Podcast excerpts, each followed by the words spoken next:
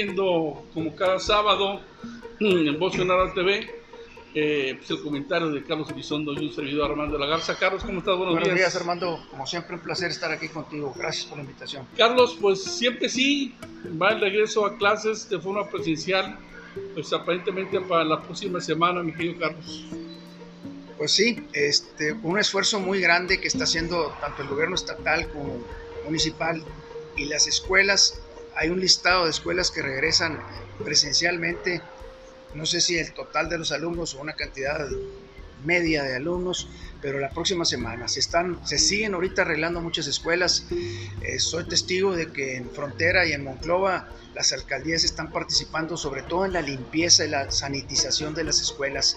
Están mandando cuadrillas a, a diferentes centros educativos y haciendo una limpieza completa de la maleza y de la basura y de, acumulado por más de un año de abandono de los centros educativos y están sanitizando los salones y sanitizando todo lo que va a estar en uso ahora que regresen los niños.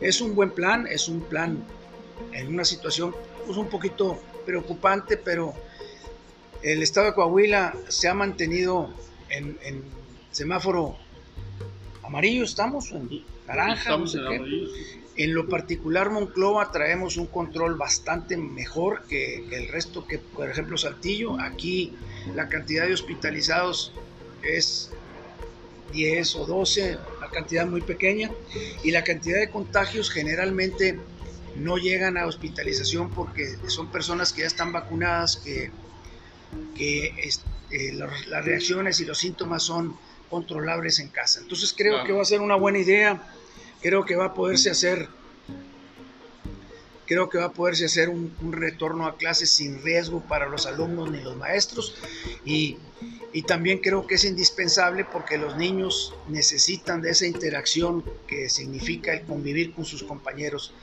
Eh, es importante que esa socialización que tienen que hacer se dé ya porque están batallando muchos niños después de más de un año de encierro en casa, tomando clases virtuales. creo que es importante, creo que la decisión que tomó el gobierno del estado implica también la problemática que están viendo, que están sufriendo los, niños de estar tanto tiempo encerrados en casa. Sin embargo, hay algunas situaciones que se han ido comentando en las redes sociales, Carlos, y son, son varias. La primera, el tema de la vacunación de los maestros que si bien es cierto, se le pusieron creo que la, vacuna Cancino y eso hablaba de que iban a tener un 100% de protección para el inicio de clases, pero resulta que siempre no. El laboratorio que se encarga de ello dice que no, que realmente que después de, de, de seis meses bajaba su protección hasta el 55 o 65%, o sea que eso obliga a los maestros a una segunda vacunación. Eh, el otro tema es que mientras el gobierno federal dice que ya no van a requerir esa carta compromiso por parte de los padres, el gobierno del Estado dice que no, que aquí sí. La pregunta es, bueno, ¿y esa carta compromiso qué significa? O sea, ¿qué sucede si un padre de familia no acata ese compromiso? O sea, ¿cuál es la sanción o cuál es la responsabilidad o qué? A mí esas cartas son como ir a misa, ¿no? La firma y la toma que quiere. Eh, yo siento que debería ser una mayor responsabilidad que tú exigieras eh, los certificados de vacunación a los padres. Si tú le exiges a los padres el, certificado de vacunación, tienes una mayor certeza y firma una hojita cualquiera. Y el eh, tercer tema es que si bien es cierto, dices tú, se ha revisado escuelas eh, que aparentemente se han rehabilitado algunas. ¿Qué dice Protección Civil? Protección Civil al día de hoy no ha dicho absolutamente nada, ni se ha metido a aquí viajado como con carita de, muerto, siendo que siento yo que en ellos estima la mayor responsabilidad, simplemente por su, no solo por su nombre, sino porque el certificado de ellos para poder definir específicamente si las instalaciones son o no adecuadas para que asista eh, de forma masiva eh, un grupo de, personas, y llámese niños, pues debería ser importante, ¿no? Si en, cuestión de no solo de sanitización, sino limpieza, agua, servicios, y sin embargo Protección Civil no ha dicho ni ha hecho absolutamente nada. Entonces son varias situaciones en las que dices tú, bueno, ¿es seguro o no es seguro el regreso a clases? Porque una cosa es lo que se debiera hacer por, por el atraso de, de, los niños en, en, este tema educacional, porque están pegados al Nintendo, porque ha habido en algún grupo supuestamente mayor, mayor violencia familiar. Lo que tú quieras y mandes, socialmente debemos hablar de que sí es necesario regresar a clases, pero qué tanto eh, es seguro hacerlo. Eh, respecto a la carta que mencionas que el presidente reguló y, quitaron ese requisito indispensable, me tocó leerla, la carta, eh, hablaba de la responsabilidad que le asignaban a los papás de, certificar que su hijo estaba en buena salud. hablaba de que, de que ellos decían y certificaban que su hijo no había sufrido y no tenía ningún síntoma que pusiera en riesgo al resto de los, de los alumnos. En escuelas particulares locales, también me tocó verlo, están solicitándole a los alumnos un certificado médico de buena salud, que están obligando a los papás que lleven a los niños con su pediatra o con su médico particular y que lo revise y les haga una carta en donde eh, certifique que el niño tiene buena salud, porque las escuelas particulares tienen algunos requisitos adicionales que no, no tienen las públicas, pero este, dentro de las cosas adicionales a esa carta que también les hicieron firmar a los papás, les están pidiendo un certificado médico expedido por un, por un doctor local que certifique que el niño está en buena salud con la intención de no poner en riesgo al resto de los niños y a los maestros. Respecto a la vacuna, bueno, pues sí, si la Sinovac, si la Pfizer, si la AstraZeneca, creo que la vacuna que nos toque hay que ponérnosla porque lo, lo que estamos viendo es que los hospitalizados, el 95% o más de los hospitalizados en todos lados son personas que no tienen ninguna vacuna.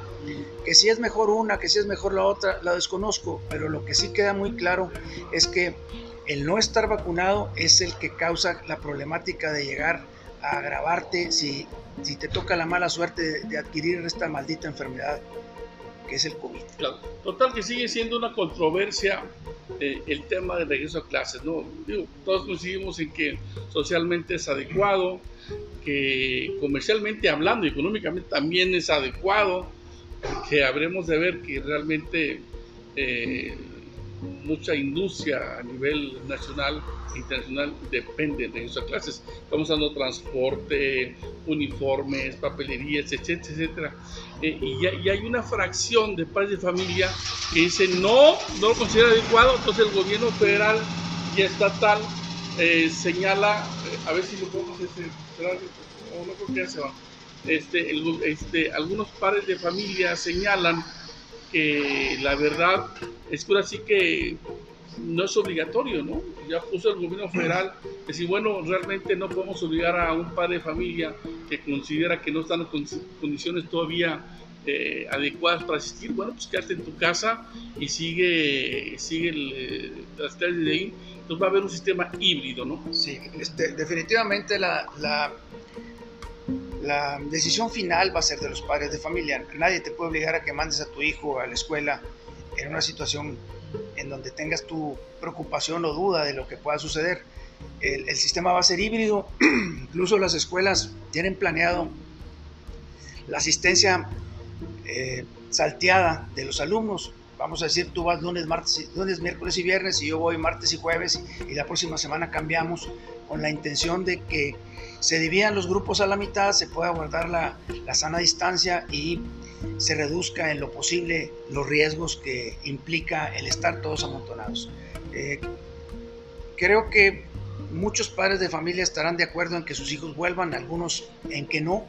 Va a esa libertad, quienes tienen la, la decisión de mandarlos a clases, bueno, pues correrán el riesgo y, tendrán que ser el primer filtro en casa equipando a los niños con la mascarilla, con el cubrebocas, con eh, el gel y todo lo necesario para que, para que para que se cuiden en lo personal los niños, capacitándolos para ello. Y los que no, bueno, pues seguirán con sus hijos de manera virtual, tomando las clases y, y, no va a haber nadie que se los pueda impedir. Esto es, es una libertad que tienen los padres de familia para elegir si van o no van sus hijos a la escuela. Ahí la situación habrá que ver. Mira, lo que es un hecho es que a 30 días del inicio de clases, es seguro nos vamos a dar cuenta si fue un error o fue un acierto. Número, número dos, tejerle la responsabilidad de los padres de familia de determinar si su hijo eh, va bien o va mal.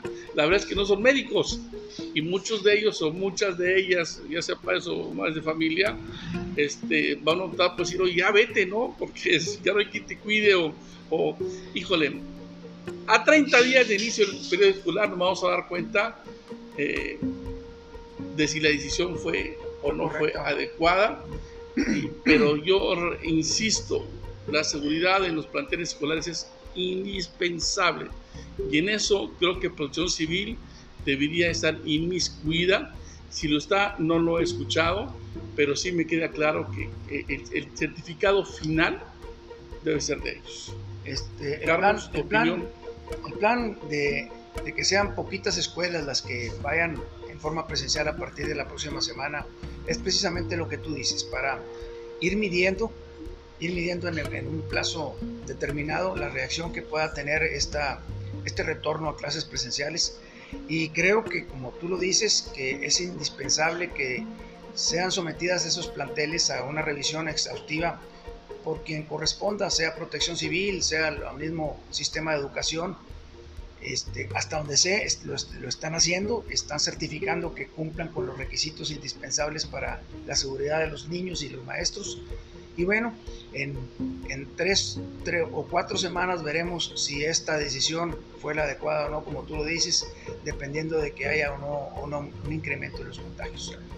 Lo que es un hecho que en 30 días va a haber este, o culpas ajenas o aplausos diversos. No fue bien, todo el mundo se va a querer echar las manos encima y si no fue mal, todo el mundo va a querer seguir de al lado. Carlos Elizondo, gracias por estar esta semana Emocionado TV, ¿algo que desees agregar? Nada más darte las gracias y, bueno, si Dios permite, la próxima semana por aquí nos veremos. Amigos, cuídense, 8 de cada 10 contagios eh, ahorita en la actualidad son a causa de si no se ha vacunado, vacúnese. Si no, ahí está el semáforo arriba, miren, estamos prácticamente, si no se ha vacunado, vacúnese.